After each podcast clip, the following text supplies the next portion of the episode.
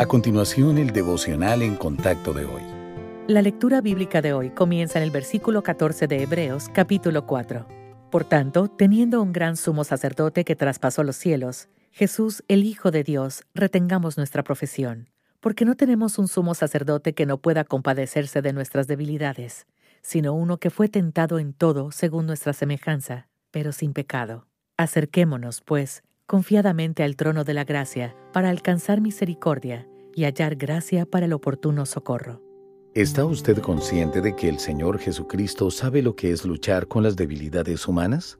Él dejó atrás las glorias del cielo para añadir humanidad a su deidad, renunció a sus privilegios divinos y se sometió a hacer solo lo que el Padre le ordenó. Luego, entregó de manera voluntaria su vida en la cruz para que pudiéramos ser perdonados y reconciliados con Dios. E incluso ahora el Señor resucitado está sentado en el cielo como nuestro sumo sacerdote, intercediendo por nosotros.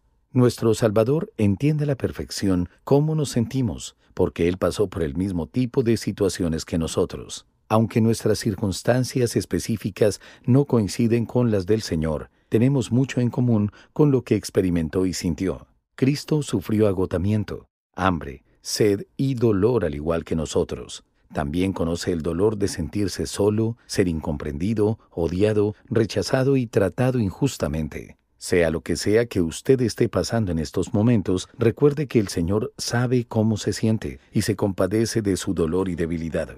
Puede que no elimine la angustia ni cambie su situación ahora mismo, pero promete que siempre estará con usted.